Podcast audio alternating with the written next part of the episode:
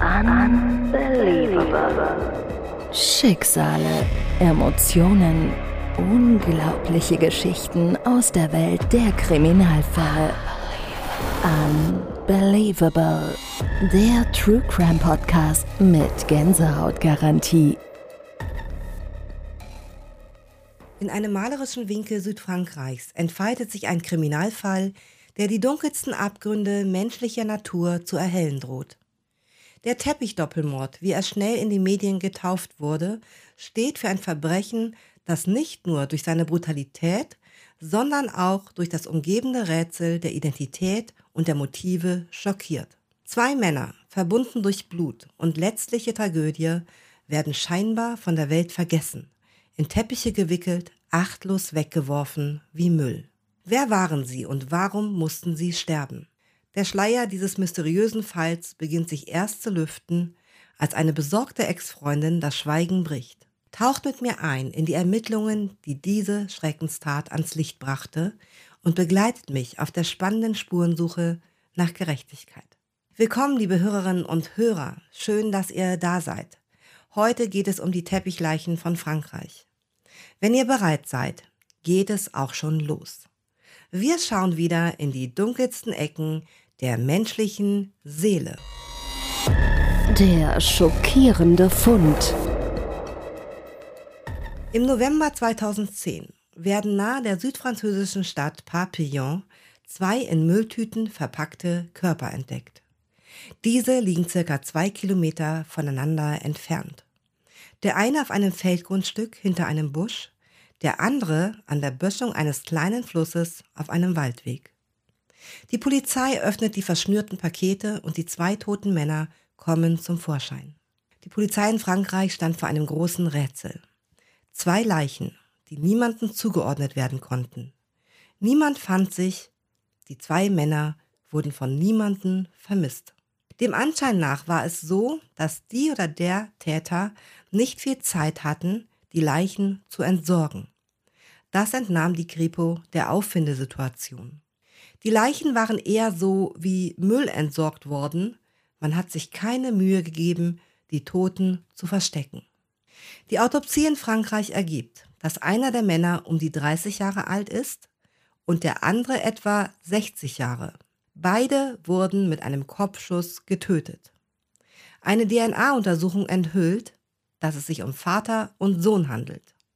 Es wurden keinerlei Hinweise auf die Identität der Toten gefunden. Nichts gab Preis, um wen es sich bei den beiden Männern handeln könnte. Die Leichen wurden sorgfältig verpackt. Die Köpfe waren jeweils mit einem Handtuch umwickelt, die Leichen in Decken und Teppichen eingerollt und schlussendlich mit den Müllbeuteln verklebt und verschnürt. Das Schwierige an diesem Fall war, dass der Täter kaum Spuren hinterlassen hat. Das Rätsel um die Opfer. Der Fall landet daraufhin bei Interpol. Diese durchforsten die internationale Datenbank und wenden sich mit Fotos der beiden Männer an die Öffentlichkeit. Auch hier kein Erfolg. Niemand vermisst die beiden Toten. Doch es gibt ein winziges, aber wichtiges Detail. Die Etiketten in der Kleidung der Toten sind aus Deutschland stammende Etiketten. Auch die Teppiche geben ein Geheimnis preis. Auch diese stammen aus Deutschland. Die Zeit vergeht und in Marburg macht sich eine junge Frau Gedanken, wo ihr Ex-Freund Heiko abgeblieben ist. Sandra D. Sie kann ihn seit Wochen nicht erreichen. Beide sind blind und haben sich auf der gemeinsamen Arbeit kennengelernt. Neun Monate waren sie ein Paar. Die Trennung schloss eine gute Freundschaft zwischen den beiden nicht aus. Im Herbst wollte Heiko sie eigentlich besuchen. Doch er taucht nicht auf und ist ab da nicht mehr erreichbar. So ein Verhalten von Heiko war ihr fremd. Sie beginnt sich Sorgen zu machen und versucht, seinen Vater Dieter zu erreichen. Auch Dieter ist nicht zu erreichen und das konnte sich Sandra nun gar nicht mehr erklären. Sie machte sich tagelang Gedanken, warum beide nicht erreichbar waren. Es ließ ihr keine Ruhe mehr. Sie wendet sich an Vermisstenforen und auch an die Presse. Des Weiteren kontaktiert sie auch den Bruder von Heiko. Der Bruder Markus M. beruhigt sie und macht ihr klar, dass es keinen Grund zur Sorge gäbe. Seine Erklärung klang plausibel. Heike und sein Vater hätten im November ihre Koffer gepackt und seien nach Gran Canaria, um dort ihr Hobby des Fahrradfahrens auszuüben und zu überwintern. Sandra D. glaubt dem Bruder kein Wort, denn ihre Fragen, die sie sich stellte, waren damit noch lange nicht beantwortet. Warum sind die beiden nicht erreichbar? Weder auf Handyanrufe oder E-Mails reagieren diese. Im Dezember 2010 geht sie zur Polizei. Die Beamten wenden sich an Heikos Bruder Markus, sehen aber keinen Grund darin, weiter zu ermitteln. Nach den Aussagen des Bruders bei der Polizei war es das Ziel der beiden Erwachsenen, die kalte Jahreszeit zu vermeiden und stattdessen Gran Canaria in ihrem Wohnmobil und mit den Fahrrädern zu erkunden. Da sie völlig eigenständig sind, haben sie das Recht, sich aufzuhalten, wo sie wollen.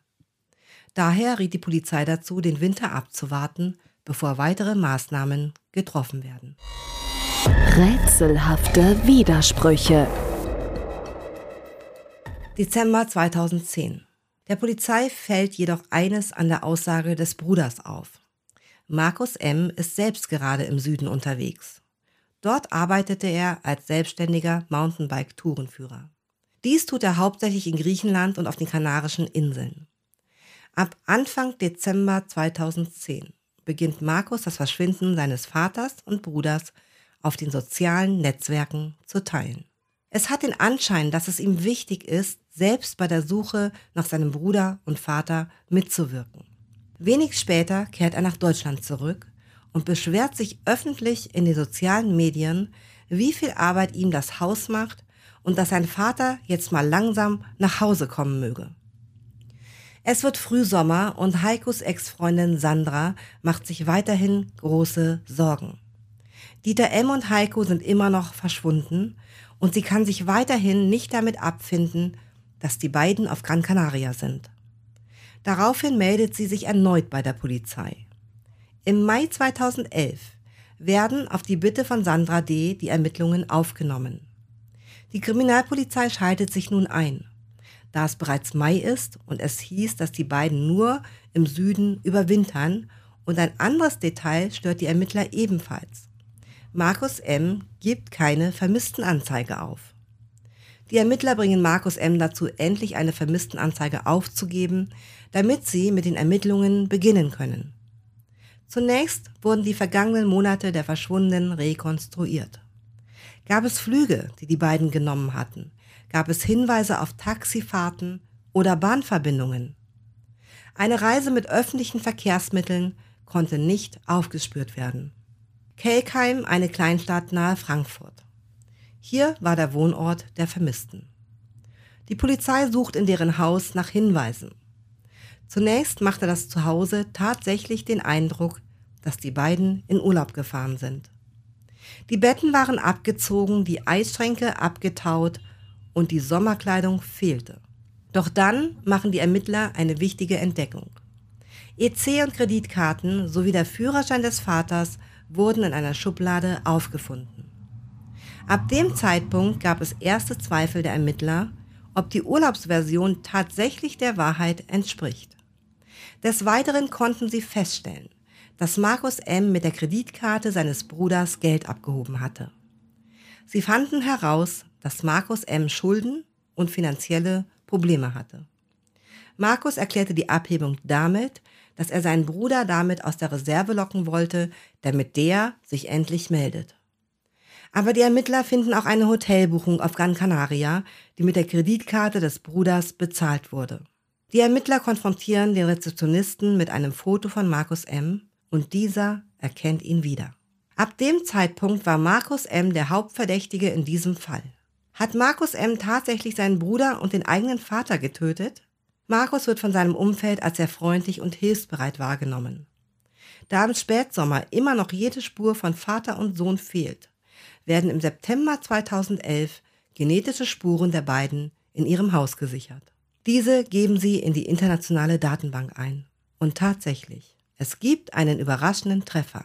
Heiko und Dieter M. sind die beiden mit Kopfschüssen getöteten Männer aus Frankreich welche monatelang nicht identifiziert werden konnten. Nun wurde aus einem vermissten Fall ein Mordfall. Markus M. Als die Ermittler Markus M. die Nachricht überbrachten, dass sein Vater und sein Bruder einem Verbrechen zum Opfer fielen, brach dieser in Tränen aus. Dennoch bleiben die Ermittler skeptisch. Aus diesem Grund wird Markus M. einige Tage später erneut befragt. Zunächst als Zeuge, doch im Laufe der Befragung ändert sich dies. Die Ermittler klärten ihn darüber auf, dass er ab sofort als Beschuldigter vernommen wird und einen Rechtsanwalt hinzuziehen kann. Dieses lehnte Markus jedoch ab. Der Ermittler konfrontiert ihn mit einer Vielzahl von Indizien. Die Indizien lauteten wie folgt. Er hat die Einkünfte der Vermissten für sich selbst verbraucht. Er hat mit der Kreditkarte seines Bruders eingekauft. Des Weiteren hat er eine Bescheinigung gefälscht, um das Blindengeld von seinem Bruder weiter zu erhalten. Gegenstände des Bruders wurden von ihm im Müll entsorgt und er hat sogar das Familienauto verkauft. Die Ermittler bitten ihn um präzise Antworten auf ihre Fragen. Dies gelang Markus nicht wirklich. Die Ermittler sind sich sicher. Da gibt es etwas, was Markus M. vor ihnen verbirgt. Leider hatten die Ermittler keine handfesten Beweise vorzulegen. Die Indizien reichten nicht für eine Unterbringung in der Untersuchungshaft aus. Darum richten sich nun alle weiteren Ermittlungen auf die Familienverhältnisse. Die Familie lebt sehr viele Jahre in dem Haus nahe Frankfurt. Die Mutter ist 2008 verstorben. Heiko M. bewohnt das obere Geschoss des Hauses, Dieter M. wohnt im EG und Markus M. im Untergeschoss. Seit dem Tod von Dieters Frau ist dieser die wichtigste Stütze in dem Leben von Heiko. Beide haben ein sehr enges Verhältnis zueinander. Heiko M. ist seitdem er Kind ist blind und arbeitet als Datenverarbeitungskaufmann. Der jüngere Bruder Markus hat ein Fable für Mountainbikes und bietet beruflich Mountainbike-Touren an. Dadurch ist er viel unterwegs und nur selten zu Hause. Als Motiv wird Habgier angenommen und dieses wog deshalb so schwer, da sein Vater ein wohlhabender Mann war. Die Familie zeigt ihren Reichtum nicht nach außen. Jedoch sind Werte vorhanden, die als das Motiv für Habgier durchaus in Frage kommen. Insgesamt konnte ein Vermögen von ungefähr eine Million Euro geschätzt werden. Im Zuge der Ermittlungen werden Markus M. Finanzen genauer überprüft. Es stellt sich heraus, dass Markus durch seine Mountainbike-Touren fast gar nichts verdient hatte. Die Hinweise verdichteten sich immer mehr. Die Ermittlungen. Ab Oktober 2011 setzen die Ermittler alles daran, eine Indizienkette zu ermitteln, die in sich schlüssig ist und vor Gericht standhält. Markus M. Anwalt sagt aus, dass sein Mandant die Tat vehement bestreitet und sieht die Indizien nicht als vollständige Beweismittel an. Die bisher gesammelten Indizien sahen wie folgt aus. Markus M. hat gezielte Falschaussagen gemacht. Er wartet sieben Monate, bis er eine Vermisstenanzeige aufgibt, obwohl er eigenständig in den sozialen Medien bereits nach ihnen sucht. In dieser Zeit bezahlte er mit der Kreditkarte seines Bruders und verkauft das Auto der Familie. Er erschleicht sich das Blindengeld seines Bruders. Auf Gran Canaria mietet er sich mit dem Ausweis seines Bruders ein Hotelzimmer. Doch zwei wichtige Fragen bleiben offen. Wenn er die beiden Männer erschossen hat, warum hat niemand etwas mitbekommen? Wann und vor allem wie hat Markus M. die Leichen an den Fundort gebracht? Das Problem der Ermittler war, dass sie keine Tatwaffe hatten und auch keine Zeugenaussagen, die ein besonderes Geräusch wahrgenommen hatten. Hinweise sind keine Beweise. Die gesammelten Hinweise der Polizei waren folgende. Zeugen hatten den Vater am 11. November 2010 lebend gesehen. Heiko nimmt am 14. November an einer Wanderung teil. Die Kleidung, die Heiko M. bei der Wanderung trägt, ist dieselbe, die später an seiner Leiche gefunden wird. Die Polizei schließt daraus, dass der 15. November 2010 der Todestag gewesen sein könnte. Als nächster Schritt wird ermittelt, ob Markus M. ein Alibi für diesen Tag hatte. Anhand seiner Handydaten stellen sie fest. Am 15. November war er mit dem Auto in Frankreich, unmittelbar in der Nähe des Fundorts der Leichen, unterwegs. Das Handy von Markus M. lockt sich am 15. November um 14.47 Uhr in der Nähe von Melus, nähe der französischen Grenze, ein. In Frankreich wird er später wegen überhöhten Tempos von der Polizei geblitzt und kontrolliert. Um 16.30 Uhr lockt sich das Handy in der Nähe von Archange ein. Danach fährt er weiter Richtung Süden. Das letzte Handysignal wird um 22.12 Uhr in der Nähe von Nîmes registriert. Danach verliert sich die Spur, da das Handy nicht mehr aktiv ist. Vermutlich fährt er weiter die A7 nach Perpignan Richtung spanische Grenze. Es wird vermutet, dass Markus M. am Grenzübergang Angst hatte, erneut kontrolliert zu werden und spontan entscheidet, die Leichen bei Perpignan zu entsorgen. Die Fundorte der Leichen entsprachen den Fahrradrouten, die Markus M. schon mehrmals gefahren ist. Das wiederum entsprach der Vermutung der französischen Ermittler, dass der Leichenableger auf jeden Fall Ortskenntnis hatte. Die zeitlichen Abläufe und örtlichen Begebenheiten wurden genauestens überprüft. Demnach wäre es möglich gewesen, da Markus M. seinen toten Bruder auf einem Feldweg hinter einem Busch ablegt und die Leiche seines Vaters rund zwei Kilometer weiter am Rande eines Walds den Abhang hinunterwirft. Doch diese Theorie kann ebenfalls nicht bewiesen werden, da es keine Zeugen gibt. Auch Spuren seiner DNA können nirgendwo gefunden werden. Es gibt noch einen weiteren Punkt, der die Beweisführung schwierig macht. Die Leichen waren in einem wirklich schlechten Zustand, was bedeutet, es lässt sich nicht mehr zuordnen, ob die Männer wirklich am 15.11. getötet wurden. Dennoch enthüllen die Untersuchungen der Rechtsmedizin weitere wichtige Hinweise. Weitere Hinweise. Heiko M. trifft der erste Schuss am Unterkiefer. Der zweite durchschlägt den Kopf und führt unmittelbar zum Tod. Es wurden keine Schmauchspuren am Toten gefunden, was darauf hinweist, dass die Opfer entweder aus einiger Entfernung erschossen wurden oder die Schüsse wurden abgedämpft zum Beispiel durch einen Schalldämpfer. Eine weitere Möglichkeit wäre, durch ein Kissen zu schießen, dann bleibt der Schmauch an dem Kissen hängen. Das würde erklären, warum von niemandem Schüsse wahrgenommen wurden. Folgende Theorie der LKA-Ermittler ergibt sich.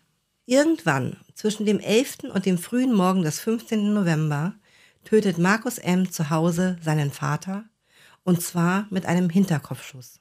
Danach erschießt er mit zwei Schüssen seinen Bruder. Danach rollt er die beiden Leichen in einen Teppich ein.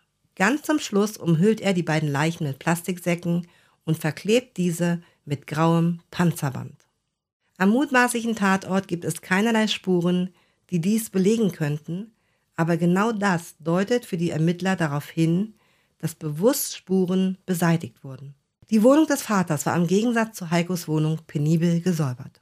Viele Hinweise sprechen dafür, dass Markus M. der Täter war. Doch einen eindeutigen Beweis gab es nicht. Die Ermittler schauen sich ein weiteres Mal die Wohnung des Vaters an, dokumentieren alles mit Fotos. Plötzlich fällt ihnen ein merkwürdiges Detail auf. Unter dem Wohnzimmertisch lag ein Teppich, welcher überhaupt nicht im Einklang der anderen Wohnungseinrichtung stammte. Die Teppiche, in denen die Leichen gefunden wurden, passten eher zum Einrichtungsstil der Wohnung.